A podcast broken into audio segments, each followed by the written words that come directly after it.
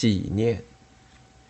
近来几次梦见自己回到大厂样板戏的日子，醒来我总感觉心情很不舒畅。二十年了，怎么我还是这么软弱？在上一篇随想里，我提到重庆牛棚割尾巴的事。难道我真的相信知识分子都有一条应当割掉的叫做知识的尾巴吗？请不要笑我愚蠢。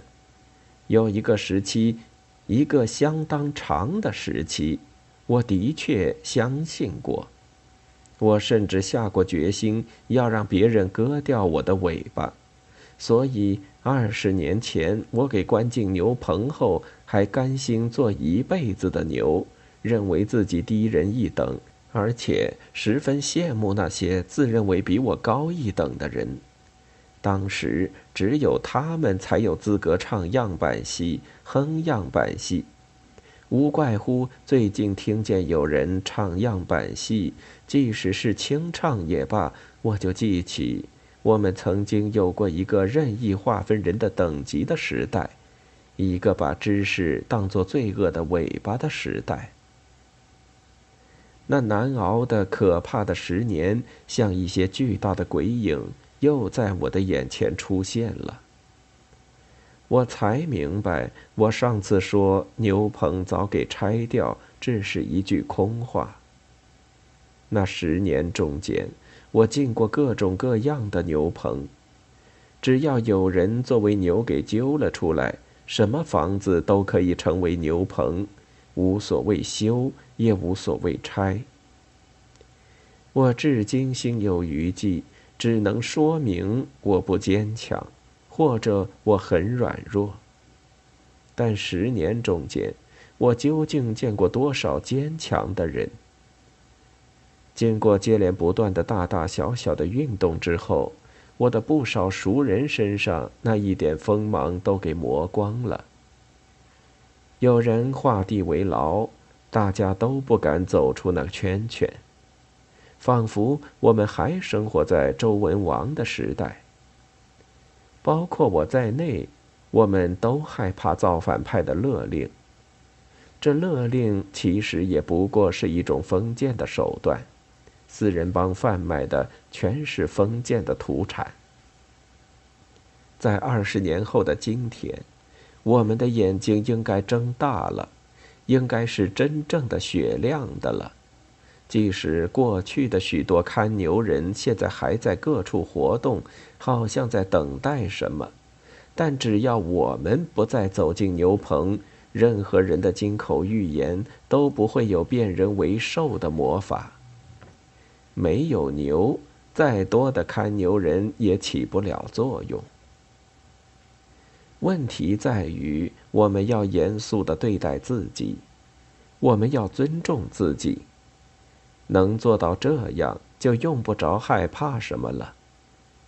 我那位决心不再进牛棚的朋友，可能很有道理，我对他有了更多的好感。下一次他来探病，我继续同他交谈。他坐下来就问：“你现在还怕给人揪去割尾巴吗？”不等我回答，他又接下去说：“是不是有尾巴？你瞧，明明是在玩弄文字游戏，大家却这么给摆弄了这么多年，多大的浪费！”前不久，我还在一份文学刊物上读到一篇小说，《五个女子和一根绳子》。五个可爱的姑娘吊死在一根绳子上，她们还以为自己看见了天堂。想着这些纯洁的少女，我很难过。她们也是文革的受害者。各种各样的人都成了这场文字游戏的受害者。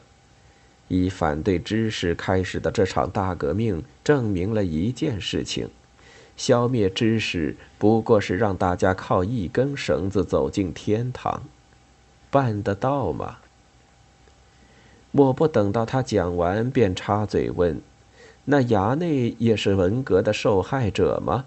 你上次这么说过。他明白的回答：“我今天还是这么看。你应该记得那年我们在奉贤五期干校，一起靠边的老王几次请假回家处理儿子的事情。他们夫妇在两个干校学习劳动，不得不把九岁的小孩留在家里。”邻居也无法照顾孩子，开始落到小流氓的手中，听流氓的话干起坏事来。老王夫妇最后只好把儿子送到宁波阿姨家中，请她代管。这一类的事当时的确不少，不让父母管孩子，又没有老师来管他们，他们怎么能躲开流氓呢？没有办法的人，就只好丢下儿女，让流氓去摆弄了。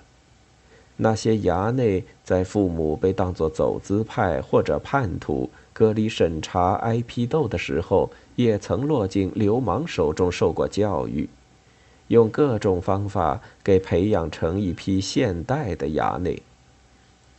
在今天的电视剧故事片里，你也会看到类似这样的镜头。你记不记得他们当初鼓动年轻学生抄家、打人、强占房屋、设司令部？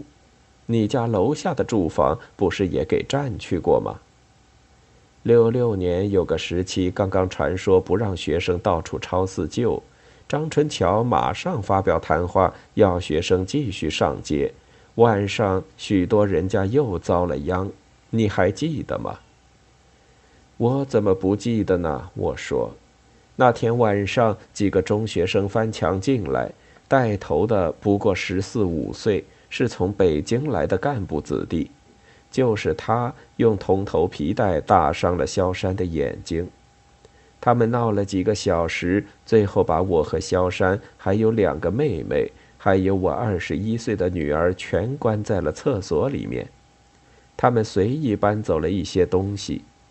厕所的门并未上锁，可是他们走后半个多小时，我们还不敢开门出去。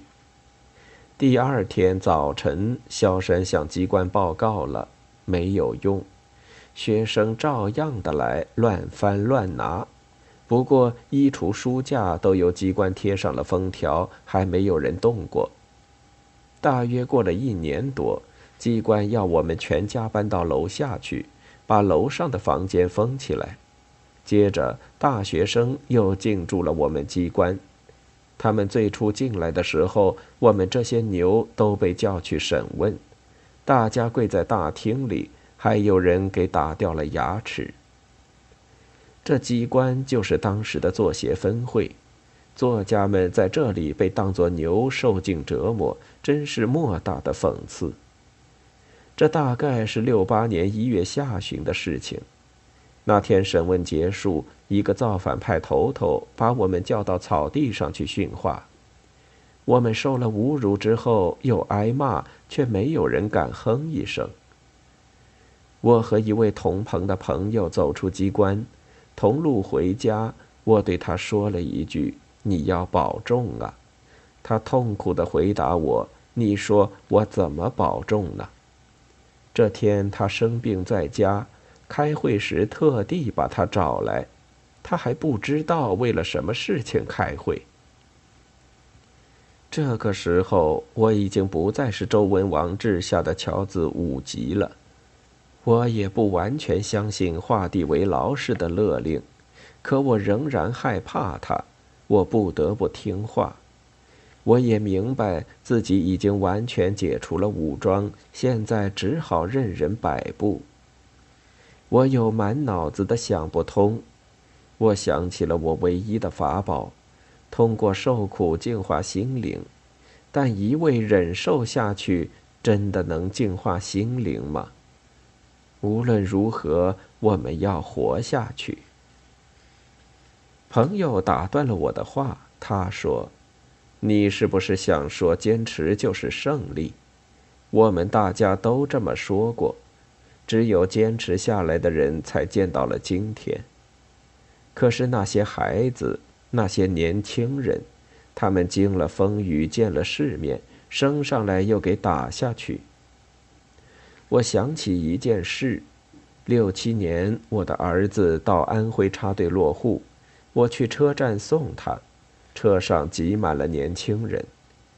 火车开动的时候，孩子们一片哭声。为什么不让他们好好的上学念书呢？我想都不敢想。那个晚上下着大雪，我出站挤不上车，走了一段路回家晚了。老婆替我担心，又替孩子担心，含着泪向我问这问那。我说孩子很高兴，他和同学们高唱革命歌曲，离开上海。他不相信。想着孩子，他一夜没有睡。当时哪一家不是这样？对我自己，我无话可说；可是对我们孩子这一代，想想我不能不心疼。我说，我觉得我们应该高兴，你我的孩子都不曾落到流氓手里，好险呐！不然我们怎么办呢？回想起来，真害怕。他说：“你放心，你我的孩子还没有做衙内的资格。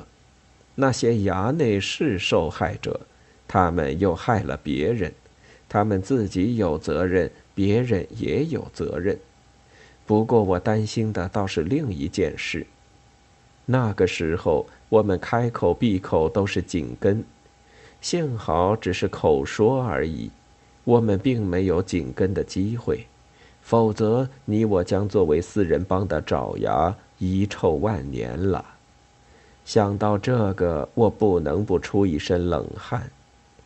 二十年过去了，现在天天开纪念会，这也纪念，那也纪念。是不是也要开个会纪念文革二十周年，或者庆祝四人帮垮台十周年？为了不再做牛，我要用自己的脑子思考，站起来，挺起胸膛，做一个人。不容易呀！我摇摇头说：“有人说我们应当忘记过去，有人把一切推给文革，有人想一笔勾销文革。”还有人想再搞一次文革，有人让文革弄得家破人亡、满身创伤，有人从文革得到好处，至今还在重温旧梦，希望再有机会施展魔法让人变牛。所以听见唱样板戏，有人连连鼓掌，有人却浑身战栗。拿我们来说，二十年之后痛定思痛。总得严肃的对待这个问题，严肃的对待自己，想想究竟我们自己犯了些什么错误。大家都应当来一个总结，最好建一个博物馆，一个文革博物馆。我终于把在心里藏了十年的话说了出来。他说。我读过你写的那篇奥斯维辛集中营的故事，我受到很大的震动，我好像亲身参观了那个纳粹杀人工厂一样。我也是这样想，应该把那一切丑恶的、阴暗的、残酷的、可怕的、血淋淋的东西集中起来，展览出来，毫不掩饰，让大家看得清清楚楚，牢牢记住。不能允许再发生那样的事。不让人再把我们当牛。首先，我们要相信自己不是牛，是人，是一个能够用自己脑子思考的人。对，对，我连声表示同意。那些魔法都是从文字游戏开始的。我们好好的想一想，看一看。那些变化，那些过程，那些谎言，那些骗局，那些血淋淋的惨剧，那些伤心断肠的悲剧，那些勾心斗角的丑剧，那些残酷无情的斗争。为了那一切的文字游戏，为了那可怕的十年，我们也应该对中华民族子孙后代有一个交代。所以要建一个博物馆，一个纪念馆。你这个意见我完全赞成。要大家牢记那十年中自己的和别人的一言一行，并不是不让人忘记过去的恩仇，这只是提醒我们要记住自己的责任，对那个给几代人带来大灾难的文革应该负的责任，无论是受害者。或者是害人者，无论是上一辈或者是下一辈，不管有没有为文革举过手、点过头，无论是造反派、走资派或者逍遥派，无论是龙是凤或者是牛马，让大家都到这里来照照镜子，看看自己为文革做过什么，或者为反对文革做过什么。不这样，我们怎么偿还对子孙后代欠下的那一笔债？这笔非还不可的债呀！他的声音嘶哑了。我紧紧地握着他的手。四月一日。